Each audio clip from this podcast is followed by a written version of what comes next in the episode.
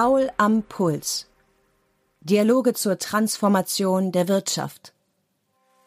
Professor Dr. Stefan Paul von der Ruhr-Universität Bochum spricht mit Entscheidungsträgern über wirtschaftliche Wandlungsprozesse. Entgegen der seit Jahrzehnten vorgetragenen Forderung, mehr Verkehr auf die Schiene zu bringen, ist der Anteil des Verkehrsträgers Bahn am gesamten Güterverkehr in Deutschland auf mittlerweile 18 Prozent gesunken. 1970 lag er noch bei über 30 Prozent, in der Schweiz heute noch bei 40 Prozent.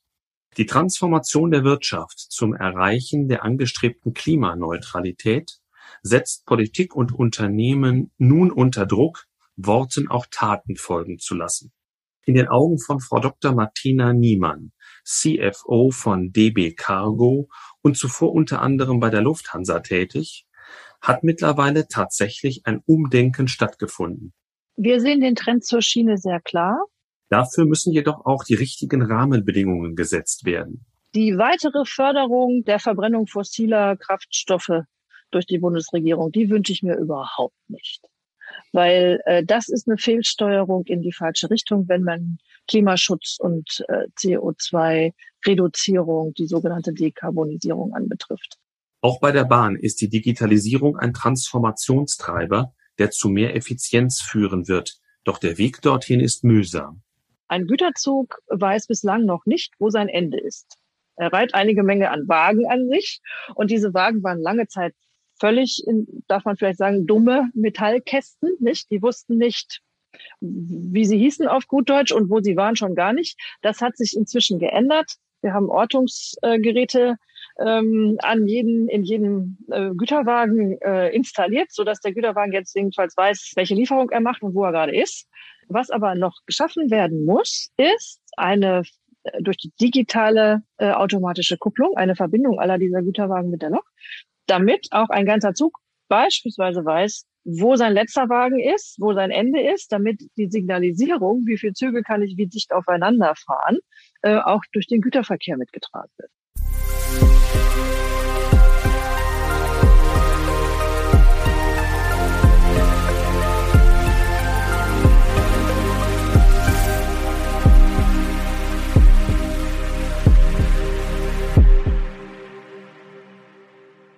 Ja, liebe Frau Dr. Niemann, herzlich willkommen zu Paul am Puls. In unseren Gesprächen beleuchten wir ja wirtschaftliche Transformationsprozesse, äh, die auch im Verkehrs- und im Transportsektor ihre Wirkung entfalten und dadurch auch die Wirtschaft von morgen maßgeblich mitgestalten. Bevor wir vielleicht darauf kommen, aktuell stehen wir noch alle unter dem Eindruck der katastrophalen Auswirkungen der Flutereignisse in Nordrhein-Westfalen, in Rheinland-Pfalz vor wenigen Wochen, die die Menschen in den Regionen ja tatsächlich in existenzbedrohende Situationen gebracht haben, aber eben auch Infrastruktur vor Ort zerstört haben.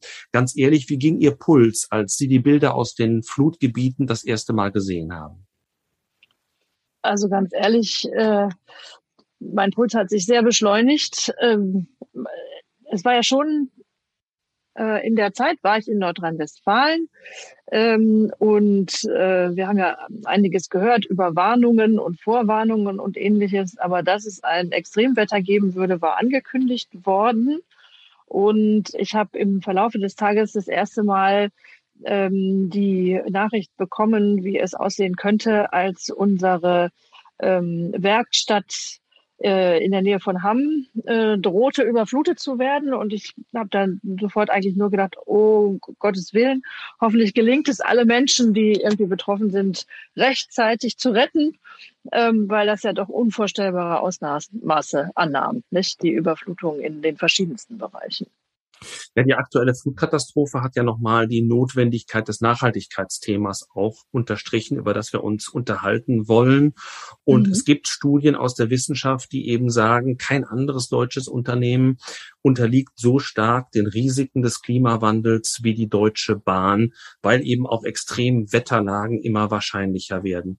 Wie kann man die Bahn sozusagen resilienter machen? Ähm, das kann auf, nach meinem Dafürhalten oder unserem Dafürhalten auf drei Ebenen ähm, äh, geschehen. Ähm, einmal Das ist sicherlich eine sehr kostenintensive Variante, aber dadurch, dass wir Infrastruktur, Bauwerke, Anlagen ähm, für äh, Extremwetterfälle etwas mehr auslegen, also sprich äh, sehr genau uns anschauen, ähm, wo sind unsere beispielsweise ähm, Rechenanlagen, Rechenzentren, die wir in Rangierbahnhöfen haben oder ähnliches. Nicht? Die sind häufigerweise im Moment in Kellern unterhalb der Gleise. Da gibt's natürlich auch Pumpen, aber bei einem Extremwetterereignis in den letzten Wochen, das war jetzt gar nicht das, das welches Sie meinten, aber ist uns ein solcher Raum derartig voller Wasser gelaufen, dass die Pumpen es eben nicht mehr geschafft hat. Was müssen wir also machen? Wir müssen äh, letztlich unsere sämtlichen Anlagen überprüfen, äh, wie wir sie wetterfester machen können. Zweitens ähm, müssen wir uns mit Modellen beschäftigen, die ähm, Eintrittswahrscheinlichkeiten stärker ins Auge fassen. Nicht? Also äh, die Debatte ist ja auch im öffentlichen äh, Raum da. Nicht? Was macht man, wenn ähm, ähm, Extremwetterwarnungen bestehen? Wie geht man anschließend äh, damit um? Äh, und das ist der zweite, das zweite Thema. Wir müssen, und das tun wir auch, ähm, die ähm, sozusagen Übungen veranstalten, ähm, wie wir im Extremfall äh, mit unserer Technologie äh, umgehen. Nicht? Also äh, wo wir äh, die notwendigen Rechenleistungen stattfinden lassen oder ähnliches. Dass wir alle Gleise verlegen können auf höher gelegene Gegenden, das glaube ich nicht, dass das so schnell geht. Äh, aber wichtig ist schon, ähm, tatsächlich sich vor Augen zu führen, und das äh, tut die DB inzwischen, wie resilient sind meine Anlagen und meine äh, Infrastruktur und was muss ich investieren, um die Resilienz zu erhöhen. Das ist sicher, äh, ist sicher wichtig und betrifft ja auch das Thema dann der Lieferketten. Wir haben gesehen, dass die globalen Lieferketten äh, vor allen Dingen durch die Corona-Pandemie in Unordnung geraten sind. Das war beispielsweise durch den Schiffsverkehr auch bedingt. Ähm, mhm. Dieses ähm, ja fragilere der Lieferketten, haben Sie davon profitieren können im Transportbereich? In gewisser Weise ja. Ähm, wenn Sie sich in der ersten Lockdown-Zeit bei Corona beispielsweise die Pasta Express ins Gedächtnis rufen, ähm, dass es dort ähm, tatsächlich aufgrund der äh, Sperrung der äh, Brennerautobahn nach Italien für den äh, Lkw-Verkehr äh, sehr schnell starke Bestrebungen gab, äh, auch Konsumgüter mit der Schiene zu transportieren, hat äh, dem, dem Schienentransport und der Eisenbahn äh, nicht nur bei uns, sondern auch bei unseren Wettbewerbern natürlich einen Auftrieb gegeben. Genauso ähm, Aktivitäten, die wir ähm, in Bezug auf Lieferketten erleben, gar nicht mal nur äh, Corona-bedingt. Sie erinnern sich äh, an die Havarie dieses riesen Containerschiffes Ever Given im Suezkanal. Nicht? Ähm, das hat auch bei den ähm, äh, Produzenten, aber auch in den Industrien, die ähm, Lieferketten haben, äh, zum Nachdenken geführt, über welchen Weg denn beispielsweise aus China Güter ähm, nach Europa kommen sollen, auf dem Seeweg oder möglicherweise auf dem Landweg, der mit der Eisenbahn betrieben wird. Nicht erst seit dem Zeitpunkt, aber haben diese alternativen Routen einen Auftrieb. Ähm, und das kommt der Eisenbahn letztlich äh, stark zugute. Also man muss tatsächlich sehen, es wird noch ein dritter Aspekt, dass ähm, äh, bei den Unternehmen ähm, im Rahmen der Erfahrungen, die sie aus der Pandemie gezogen haben, auch hier wieder die Frage in den Vordergrund äh, gerückt ist, wie resilient sind meine Produktionsprozesse und wo sollte ich äh, als Unternehmen äh, tatsächlich Leistungen einkaufen, wie sollte ich die dann transportieren ähm, und davon alles das, was beispielsweise Nearshoring ist, ne? Verlagerung von Produktion aus ähm, Überseegebieten nach, äh, nach Europa oder in das nähere Umfeld. Äh, davon transportieren wir als Eisenbahn beim Transport. Jetzt ist aber auch die Frage, was ist sozusagen davon von Dauer oder eben nachhaltig? Auf der einen Seite ist es erklärtes Ziel ja auch der, der Politik, dass möglichst viel Verkehr auf die Schiene verlagert werden soll, auch unter dem Gesichtspunkt der klimaschonenden Alternative. Auf der anderen Seite hat man als Außenstehender aber zumindest den Eindruck, dass es so was gibt wie ein Stiefkind-Schiene, dass also doch eine Reihe von Strecken abgebaut wurden im Laufe der letzten Jahre und die Investitionen eher zurückgefahren wurden. Also ist es auf Dauer so, dass es einen Trend zur Schiene gibt? Wir sehen den Trend zur Schiene sehr klar. Man muss sagen, dass dieser Trend zur Schiene ähm, auf zwei Ebenen tatsächlich stark an Fahrt gewonnen hat. Einmal ähm, auf der politischen Ebene mit Fortschreiten der Pandemie. In der Pandemie ist, glaube ich, global klar geworden, Entscheidern in der Industrie, in der Politik, aber auch den Konsumenten, dass es gegen so etwas wie Klimawandel keine Impfung gibt. Und der Effekt, was eine globale Krise, dass es sie geben kann und was sie auslöst, das ist am Beispiel der Corona-Pandemie deutlich geworden. Dies hat tatsächlich nicht nur in der Politik zu Umdenken geführt, was wir in dieser verschärften Klimagesetzgebung gerade ähm, gesehen haben. Ähm, dieses, also ist mal sechs Wochen alt, wenn man das mal jetzt ganz ernsthaft in einer Zeitleiste sieht. Es hat aber, das ist für uns erheblich, auch bei den Kunden, ähm, unseren Kunden im Güterverkehr äh, zu einem Umdenken geführt. Etliche Unternehmen haben das Thema CO2-Neutralität und Klimaneutralität sehr weit auf ihrer Agenda geschoben. Also zum Beispiel die Automobilindustrie, die dabei aber auch nicht nur darüber nachdenkt, wie sie ihre eigene Produktion äh, CO2-neutral äh, machen kann, sondern auch den Transport. Das gibt, das gibt dann tatsächlich Veränderungen. Wir sehen das. Äh, uns ist in diesem Jahr äh, gelungen, unsere ähm, Umsätze wieder auf das Vor-Corona-Krisenniveau ähm, zu bewegen und wir sehen starkes Nachfragemaximum im Markt nach Schienengüterverkehrsleistungen. Aktuell liegt der Anteil der Schiene am gesamten Güterverkehr wohl bei etwa 18 Prozent. Wenn wir ein paar Jahrzehnte zurückgehen, war er noch über 30 Prozent. Von daher ist die Frage, welche Rahmenbedingungen muss die Politik setzen, damit dieser Anteil wieder steigt und äh, man nicht nur den Lkw als Goldstandard der Logistik ansieht? Also dazu gibt es viele Ansatzmöglichkeiten, was Politik machen kann. Nicht? Ähm, wenn es ähm, das Ziel ist, und ich glaube, dass das äh, parteiübergreifend äh, jetzt sehr viel größere Priorität hat als früher, dann gibt es viele äh, Bereiche, in denen äh, Rahmenbedingungen gesetzt werden können. Ich fange mal mit etwas ganz Einfachem an. Ähm, Gewerbegebiete in Deutschland können und müssen wieder mit Gleisanschlüssen ausgestattet werden. Und für den Fall, dass es äh, beispielsweise bei einer Prüfung von Gleisanschlüssen aus wirtschaftlichen Gründen äh, nicht rentabel ist, dort einen Gleisanfall, äh, hinzulegen, ist beispielsweise mindestens vorzusehen, dass die eine mögliche Erreichbarkeit äh, in das System Schiene im Umkreis des neuen Gewerbegebiets aufgezeigt wird. Nicht? Ähm, so etwas können wir ähm, bei äh, der Erschließung von äh, Gewerbegebieten tatsächlich auch zwingend verankern. Ähm, ein anderes Thema ist, äh, wenn man einen Anreiz schaffen will als Politik, nicht, äh, kann äh, ist ein geeignetes äh, möglich eine geeignete Möglichkeit für mehr Wachstum vom reinen Straßengüterverkehr, zum Beispiel auf den kombinierten Verkehr zwischen Straße und Schiene, ähm, finanzielle Anreize zu setzen. Eine Mautbefreiung ähm, für den Vor- und Nachlauf zum äh, kombinierten Verkehr ist da zum Beispiel eine geeignete Maßnahme. Das ist schon vorgesehen, dass der Masterplan Schienengüterverkehr sieht die äh, Privilegierung ähm, des Vor- und Nachlaufs äh, im kombinierten Verkehr bereits vor. Und gesetzlich wäre eine Umsetzung dieser Mautbefreiung im äh, Bundesfernstraßen äh, Mautgesetz sehr schnell möglich.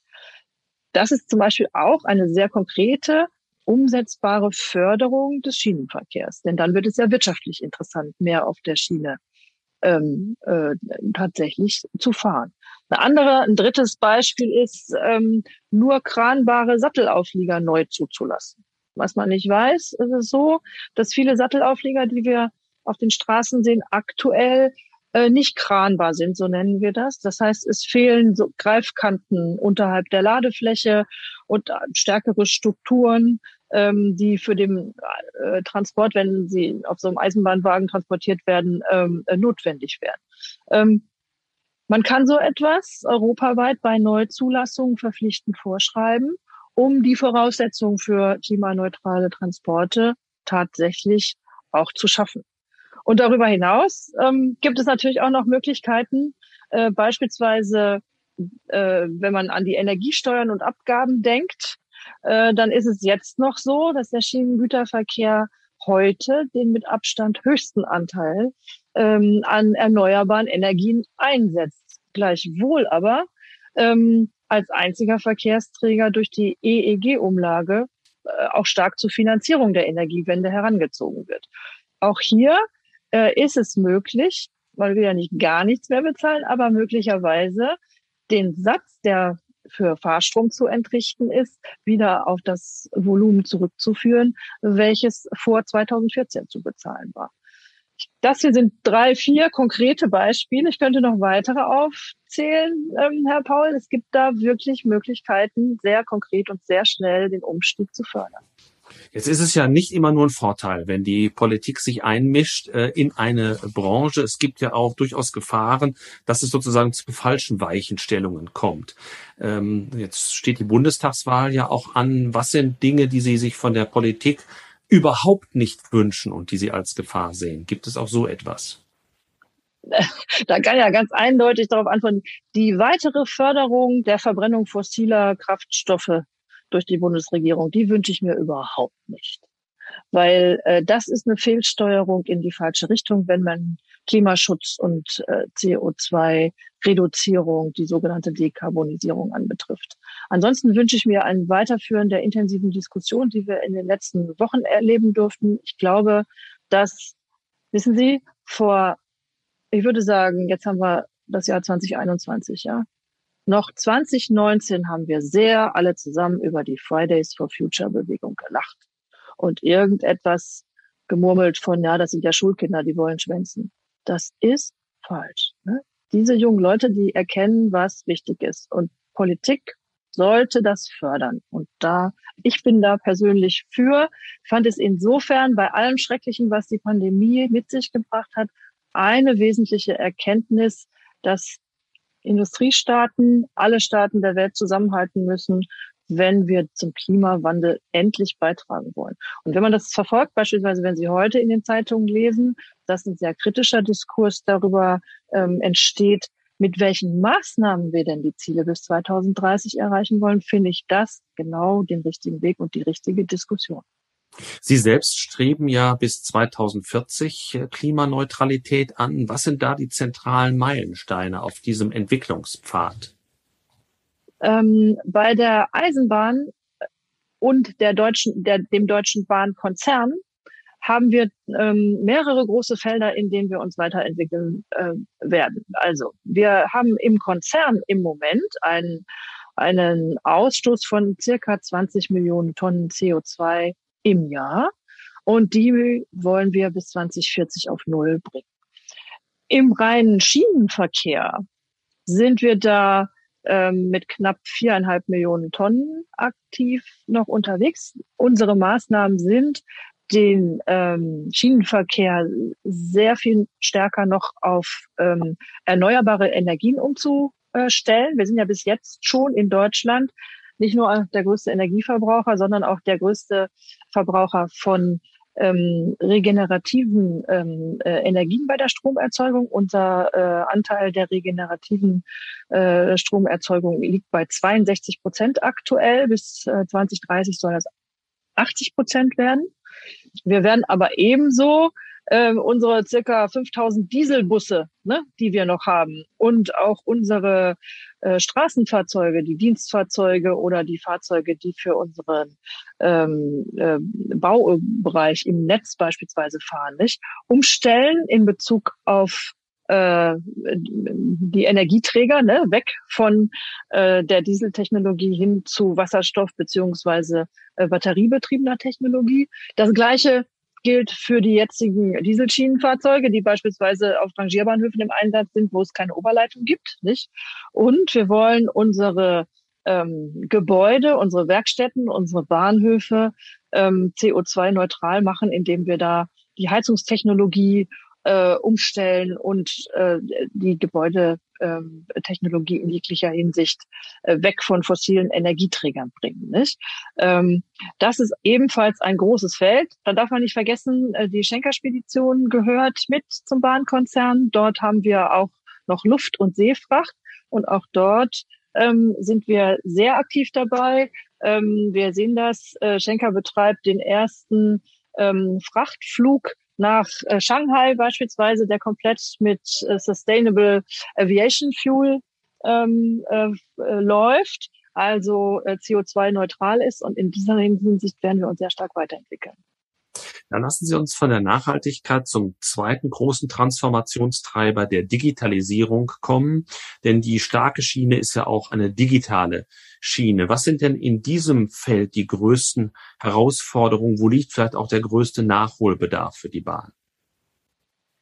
Äh, es gibt zwei große Felder. Ähm, das eine, das findet äh, sehr stark statt im Schienennetz der Bahn, also die europäische ähm, Digitalisierung der Schiene insofern, dass mehr Kapazität auf der Schiene gefahren werden kann. Also will heißen, ähm, die, die Steuerung ähm, ähm, aus digitalen Knotenpunkten und die Ermöglichung, dass quasi die Abstände zwischen den Zügen, die ja jetzt äh, durch die Leit- und Sicherungstechnik geregelt werden, verkürzt werden können. Dann kriegt man auf das gleiche, äh, die gleiche Schienenkilometerlänge mindestens 20 Prozent mehr Verkehr, weil die Züge dichter aufeinander fahren können. Eine Herausforderung ist da zum Beispiel die Ausstattung ähm, des Güterverkehrs. Ähm, um das einmal sehr platt zu sagen, ein, ein Güterzug weiß bislang noch nicht, wo sein Ende ist. Er reiht einige Menge an Wagen an sich und diese Wagen waren lange Zeit völlig, in, darf man vielleicht sagen, dumme Metallkästen, nicht? Die wussten nicht, wie sie hießen auf gut Deutsch und wo sie waren schon gar nicht. Das hat sich inzwischen geändert. Wir haben Ortungsgeräte ähm, an jeden, in jedem äh, Güterwagen äh, installiert, so dass der Güterwagen jetzt jedenfalls weiß, welche Lieferung er macht und wo er gerade ist. Was aber noch geschaffen werden muss, ist ähm, eine äh, durch die digitale äh, automatische Kupplung, eine Verbindung aller dieser Güterwagen mit der Lok, damit auch ein ganzer Zug beispielsweise weiß, wo sein letzter Wagen ist, wo sein Ende ist, damit die Signalisierung, wie viele Züge kann ich wie dicht aufeinander fahren, äh, auch durch den Güterverkehr mitgetragen wird. Ne? Das ist aber eine europäische Angelegenheit, denn in Europa fahren 480.000 Güterwagen herum. Und das System funktioniert erst dann richtig gut, wenn eine nennenswerte Zahl dieser Güterwagen umgerüstet ist, also mehr als 60 Prozent. Ähm, es gibt inzwischen äh, die ähm, Ermittlung des, äh, eines guten Prototypens für diese digitale automatische Kupplung. Das ist auch ein europäisches Projekt. Ähm, aber sie fragten nach Herausforderungen, nicht? dieses Projekt erstens zu finanzieren und zweitens jetzt schnellstmöglich auszurollen, damit mehr Kapazität genutzt werden kann auf dem Netz, ist tatsächlich eine Herausforderung. Aber Sie hören mich da auch optimistisch. Ich bin der Auffassung, es hat äh, es ist erkannt, was gemacht werden muss und das hat auch dann den entsprechenden Rückenblick dafür. Man liest immer mal wieder Vorschläge, dass man, um die Geschwindigkeit noch weiter zu erhöhen, auch getrennte Strecken braucht für einerseits Personenverkehr, andererseits Güterverkehr. Würden Sie das befürworten und ist das überhaupt realistisch angesichts der Situation, die wir ja auch in, gerade in Deutschland äh, haben, was die Wohngebiete angeht? Also grundsätzlich würde ich das befürworten, zumindest dort äh, in so Knotenpunkten auf den äh, auf den Strecken. Ich halte es also auf kurze Sicht ähm, äh, für nicht so realistisch, um jetzt ganz ehrlich zu sein, weil äh, das erhebliche Ausbaumaßnahmen mit sich bringen würde. Aber man muss natürlich auch tatsächlich eines wissen: Der Flächenverbrauch, wenn man Schienenstrecken legt, ist weitaus geringer als der Flächenverbrauch, wenn man eine neue Straße baut. Und äh, es ist auch in der Regel möglich, ähm, zum Beispiel Überholgleise oder ähnliches, die mal vorhanden waren und in den Jahren, als es mehr um die wirtschaftlichen Ergebnisse als um die CO2-Reduzierung ging, abgebaut worden sind wieder, ähm, dort zu verlegen. Also da bin ich optimistisch. Ähm, das wird allerdings ein Programm sein, was einige Jahre in Anspruch nehmen wird. Jetzt sind Sie ja zuständig für den Güterverkehr, will aber trotzdem eine Frage auch zum Personenverkehr stellen, weil er vielen ja auch unter den Nägeln brennt. Nämlich wir beobachten einen gewissen Nachfragerückgang, Corona bedingt. Ja. Wird er Ihrer Einschätzung nach von Dauer sein? So wie man ja auch sagt, ganz generell Reisetätigkeiten, Meetings, äh, die werden doch auch digital substituiert. Also wie ist Ihre Prognose für die Nachfrageentwicklung speziell im Personenverkehr? Ich habe da heute gerade mit meiner äh, CFO-Kollegin aus dem Fernverkehr gesprochen, Evelyn Paller, die da sehr viel besser Aussagen äh, treffen kann als ich. Insofern haben wir heute einen guten Termin gewählt. Dann konnte ich mal nachfragen. Äh, was wir feststellen ähm, im äh, Fernverkehr insbesondere, ist, dass die Individualreisenden zurück sind. Also die Besuche, die man macht, äh, die äh, auch Urlaubsreisen, die gemacht werden, da erlebt äh, der Fernverkehr, dass tatsächlich vielleicht noch nicht ganz das Vor-Corona-Niveau erreicht ist, aber es, man ist auf einem guten Weg. Bei den geschäftlichen Reisenden ist es nach wie vor deutlich weniger. Wir erleben das alle nicht. Wir, wir sind mehr im Homeoffice. Die, die, viele Firmen sind noch absolut zurückhaltend, was Dienstreisen anbetrifft. Da werden die nächsten Monate äh, zeigen müssen, ähm, wie wir, äh, also wie insgesamt die Verkehrsströme zurückkommen. Und bei den Pendlern, das ist ja die nächste große Gruppe, die vielleicht auch für den Nahverkehr ähm, äh, wesentlich sind, da glaube ich, dass zwei Trends zusammenkommen. Und ganz ehrlich kann ich, äh, also ich würde da eine Renaissance für die Schiene weiter sehen, kann ich das aber nicht perfekt abschätzen. Der eine Trend ist tatsächlich ähm, der Trend äh, zu mehr Homeoffice. Also es wird weniger, es generell ist es etwas weniger Mobilität, aber äh, ich stelle schon äh, auch beim Nahverkehr ein höheres Bewusstsein, insbesondere der jungen Leute äh, und der Menschen in Ballungsgebieten, für klimaneutrale äh, Mobilität fest. Also man, man springt aufs Fahrrad äh, und äh, in den in den Nahverkehr. Ähm, zum Beispiel, da sage ich Ihnen aber sicher nichts Neues. Meine Kinder, zugegeben in der Großstadt, haben kein Auto mehr und halten es auch nicht für erstrebenswert, überhaupt eines zu besitzen. Das werden Sie bei Ihren Studenten ja wahrscheinlich auch feststellen. Ähm, wenn man in Deutschland auf dem Land wohnt, ist das noch was anderes. Was will ich jetzt damit sagen? Ich glaube, dass die ähm, prognostizierten Reisendenströme zurückkommen werden aus äh, diesen Effekten, mehr Bewusstsein für die Wahl des Transportmittels vor allen Dingen und dann natürlich auch Verbesserungen des Angebots. Ähm, wenn wir in Deutschland halbstündigen Fernverkehrstakt äh, haben, ist das ähm, ein, äh, kommt das den Bedürfnissen vieler Reisenden nach Flexibilität super entgegen. Und ich glaube, das wird auch die Kundschaft wieder anlocken. Und wenn wir von der Kundenseite auf dann den Backoffice-Bereich im Unternehmen kommen, haben Sie auch ein Beispiel, wie die Digitalisierung Ihnen bei der Unternehmenssteuerung hilft? Dafür gibt es wirklich sehr viele Beispiele. Zum Beispiel steuern wir mit äh, künstlicher Intelligenz die ähm, zu den Zulauf von unseren Wagen in die Werkstätten. Also das, das Wort auf Neudeutsch Predictive Maintenance. Das heißt, ähm, die, die, äh, die Lok beispielsweise im Güterverkehr hat Sensoren, die ähm, melden, wann eine, äh, wann Verschleiß so allfällig geworden ist, dass, dass eine Werkstatt angefahren werden äh, muss. Das äh, solche Technologien helfen extrem dabei produktiver zu werden. Ähm, ein anderes Element ist, dass wir an vielen Stellen sogenannte Kamerabrücken installieren, unter denen äh, die Güterwagen durchfahren, wenn sie durch unsere Rangieranlagen fahren. Diese Kameras fotografieren den Güterwagen quasi aus jeglicher Perspektive, sodass Schäden oder fehlverstaute Ladung oder sowas äh, schnell erkannt werden können. Und das ist dann, ergibt dann die Möglichkeit, diese Bilder remote auszulesen oder auch durch künstliche Intelligenz auslesen zu lassen, sodass nicht mehr vor den Werkstätten Menschen um die Wagen umlaufen müssen und die, Fehl die Schäden aufnehmen, sondern dass quasi die Wagen mit ihrem Befund, was habe ich denn, äh, schon an der Werkstatt ankommen. Das äh, hilft extrem, die Prozesse zu beschleunigen. Das heißt, wir können mit der gleichen Menge an Wagen viel mehr Fahrten machen, weil wir sie nicht mehr unnötig vor der Werkstatt rumstehen lassen, sondern just in time reparieren können. Diese Innovationen erfordern ja auch äh, ein, eine bestimmte Unternehmenskultur, die sie eben hervorbringt. Äh, in der öffentlichen Wahrnehmung äh, steht die Bahn vielleicht jetzt nicht für die innovativste Unternehmenskultur. Was tun Sie, um dieses Innovationselement noch weiter zu stärken? Ähm, das ist tatsächlich ein Thema zwischen Außen- und Innenwahrnehmung. Nicht? Also wir setzen sehr auf die Digitalisierung unserer Prozesse und wir ähm, sprechen darüber mit unseren Mitarbeitenden. Also sprich, ähm, es gibt in jedem Geschäftsbereich, zum Beispiel von der DB Cargo, auch äh, erhebliche Anzahl von Mitarbeitenden inzwischen, die sich mit der Digitalisierung und Automatisierung befassen. Und ähm, wir überlegen äh, in diesen Teams mit an gezielter Stelle mit Workshops, was genau wir an Prozessen verbessern können.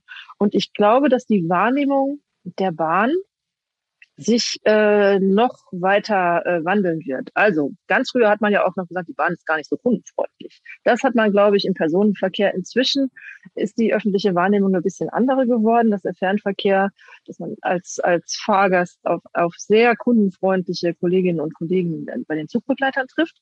Und das Innovationstempo ähm, und die Innovationsmaßnahmen, die werden, wenn sie im Unternehmen sind, werden sie feststellen, dass diese sehr breit kommuniziert und in vielen Gruppen vorangetrieben werden. Äh, von dort her ähm, haben wir beispielsweise auch ähm, äh, Prozesse wie zum Beispiel unternehmenseigene Akademien, wie wir das nennen, Academies, die ähm, auch ein schönes neudeutsches Wort New Skilling oder Upskilling betreiben. Das heißt, regelmäßig Kolleginnen und Kollegen ähm, trainieren, weiterentwickeln in Bezug auf ihre digitalen Fähigkeiten und das Erlernen zum Beispiel neuer Technologien. Und das äh, hat einen großen Anteil an der Neuausrichtung unserer Unternehmenskultur. Ähm, die geht weg von ähm, sozusagen Verwaltungsüberlegungen äh, und geht hin zu Innovation. Dann sind wir aber schon beim Personalthema. Und vor Ihrer Zeit als CFO der Bahn waren Sie auch in unterschiedlichen Stationen genau für Personalthemen verantwortlich. Ja. Mich, mich würde interessieren, was Sie dazu bewogen hat, aus dem Personal ins Finanzressort zu wechseln. Mich hat ähm, insbesondere beim Wechsel äh, zur Bahn bewogen, dass ich mithelfen kann, einen Paradigmenwandel zu organisieren.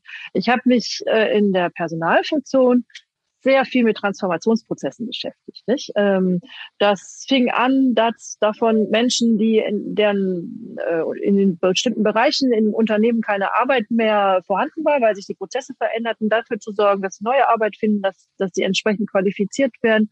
Das ging darüber hinaus, ganze ähm, äh, Bereiche von Unternehmen fit zu machen für die Weiterentwicklung auf dem Markt. Und als ich äh, in den letzten Monaten ähm, und ich sag mal etwa 24 Monaten miterleben konnte, wie sehr sich das Thema der CO2-neutralen Produktion und Transporte durchsetzen würde. Das konnte ich schon bei meinem vorherigen Arbeitgeber in der Luftfahrt erkennen ähm, war es mir ein Anliegen, äh, dorthin zu wechseln, wo äh, ich mit dabei sein kann, diesen neuen Trend tatsächlich nachhaltig in der Industrie zu fahren kann. Und das war für mich ein Wechsel, den man aus einer Finanzfunktion sehr gut treiben kann. Nicht? Denn hier machen wir die Planung fürs Unternehmen, hier rechnen wir aus, wie wir effizienter werden äh, und hier rechnen wir natürlich auch aus, wie viel mehr Verkehr wir auf die Schiene holen können. Und ähm, das war ein sehr großer Treiber, in die Finanzfunktion zu gehen. Und welche Erfahrungen aus den, Sie haben es gesagt, Tätigkeiten in der Luftfahrtindustrie können Sie jetzt besonders gut auch bei der Bahn nutzen? Ich würde sagen, ähm, die Erfahrung aus dem Umgang mit äh, einem sich schnell wandelnden äh, marktlichen äh, Umfeld beispielsweise. In der Luftfahrtindustrie weiß jeder, auch wenn es dann immer wieder schwierig ist, äh, dass, dass die, die Luftfahrtindustrie etwas zyklisch ist und auch von zyklischen Krisen betroffen wird.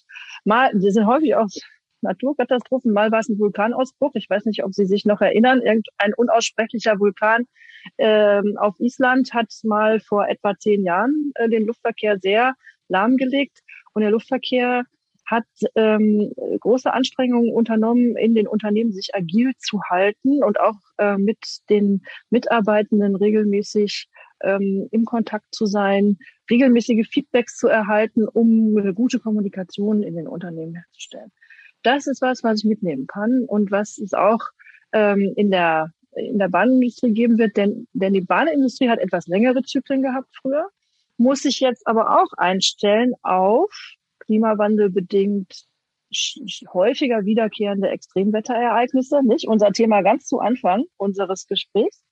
Und äh, wie man dann damit umgehen kann, äh, muss und kann, wenn man seinen Betrieb ganz runterfahren muss und schnell wieder hoch. Ähm, solche ähm, Aufgaben kommen auf den Bahnen, äh, auf die Bahnen überall global, weltweit zu. Da kann man im Luftverkehr eine Menge lernen, wie das geht. Ja, Sie waren schon in unterschiedlich zusammengesetzten Vorstandsteams tätig, arbeiten jetzt mit einer weiblichen CEO zusammen. Gibt es irgendwelche Unterschiede, die Sie benennen können? Ja, die gibt's schon. Ähm, äh, die, die sind vielleicht etwas genereller Natur. Man sagt ja so leicht, ähm, ähm, Diversity, ähm, Teilhabe aller ähm, Menschen an Entscheidungssituationen im Unternehmen liegt daran, wie der sogenannte Tone from the top ist. Und ich darf Ihnen sagen, das spürt man tatsächlich. Das ist nicht nur ein Spruch. Wenn die Top-Unternehmensleitung es auf die, auf, auf, den, äh, auf die zentrale Stelle der Agenda setzt, möglichst zu Vielfalt im Unternehmen zu kommen. Dabei meine ich jetzt nicht nur Frauen und Männer, sondern auch Mitarbeiterinnen und Mitarbeiter aus verschiedenster Herkunft, mit verschiedenster ähm, Orientierung, um einfach Vielfalt zu repräsentieren. Dann spürt man den Unterschied, wenn die Unternehmensspitze dieses Thema vorantreibt oder wenn sie das nicht tut. Und das kann man sehr klar erkennen. Und dann frage ich nochmal die Personalerin sozusagen, die Sie mal waren, heute in gewisser Weise ja auch noch sind. Wie schwierig ist es, ähm, äh, qualifizierte äh, Bewerberinnen und Bewerber zu bekommen für die zukünftigen Berufsbilder, die Sie suchen? Ich würde sagen, es ist, das ist jetzt ein bisschen provokativ, es ist nicht schwierig. Ähm, ja, es wird überall von Fachkräftemangel gesprochen. Aber auch ja, Unternehmen, die einen klaren Sinn stiften, der für viele Menschen eingängig ist oder auch, auch jetzt für junge Menschen beispielsweise bei uns eingängig ist, die haben es leicht, ähm, Menschen zu finden, die daran interessiert sind, daran mitzumachen. Und das darf ich Ihnen sagen, das können wir zum Beispiel auch beim Güterverkehr bei der DB Cargo erkennen ähm, noch vor wenigen Jahren, als kein Mensch es interessiert hat, wie viel äh, Umweltverschwendung und äh, CO2-Emissionen mit Verkehr verbunden waren, als eigentlich nur der Euro zählte, ähm, war das Geschäft schwierig und hatte keine, ähm, keine besondere Mission, als schnell Güter von A nach B zu bringen. Jetzt, und Sie sehen das mit unserer Kampagne, mit unserem Slogan, Güter gehören auf die Schiene beispielsweise, wissen alle, die bei uns arbeiten, dass sie dazu beitragen, dass wir das Ziel der Temperaturerhöhung oder der Grad der Temperaturerhöhung global auf möglichst 1,5 Grad begrenzen und dass wir daran einen konkreten Anteil haben. Und da gibt es viele Leute, die sich dafür interessieren, gerade junge Leute, und die fragen, wie kann ich bei euch mitmachen? Und ja. auf die Zielgruppe der Studierenden geschaut, welche Eigenschaften und Persönlichkeitsmerkmale sollten diese mitbringen, um im Berufsleben der Zukunft zu bestehen, vielleicht noch mehr als heute? Erstmal neugierig sein, ja. Das ist immer gut, wie ich finde. Und ähm, mit Neugier ist da häufig auch Offenheit verbunden, auch Dinge zu hinterfragen. Immer gut ist es auch, ähm, ähm, wie soll ich mal sagen, in gewisser Weise ein bisschen ähm, aufmüpfig zu sein, sage ich ganz bewusst. Also bestehende Regeln nicht ungefragt hinzunehmen, sondern sich äh, dafür zu interessieren, woher die kommen und wie sie weiterentwickelt werden können. Und was immer gut ist, aber ich glaube, dass auch vielleicht äh, dank der Veränderung, die es an den Unis gibt, ähm, dass diese Menschen, dass junge Leute kommunikativ interessiert sein sollten. Nicht? Also wer viel ähm, Fragen stellt, die Dinge aktiv hinterfragt, nicht sich mit dem zufrieden gibt, was einem präsentiert wird, das sind gute Eigenschaften, um äh, in Organisationen zu starten, die sich auch sehr schnell wandeln müssen. Letzte Frage, die wir immer stellen, das ist eine Satzergänzung. Wenn es einen Satz gäbe, der beginnen würde mit unserem Thema Transformation, wie würden Sie ergänzen? Braucht Menschen. Dann vielen Dank, Frau Dr. Niemann, dass wir heute sozusagen Ihren Puls fühlen durften in einem ganz spannenden Umfeld, in dem sich sehr, sehr viel wandelt.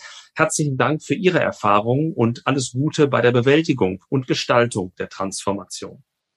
Herzlichen Dank. Es war eine große Freude, hier bei Ihnen sein zu dürfen, Herr Paul. Vielen Dank. Vielen Dank und alles Gute für Sie. Dankeschön.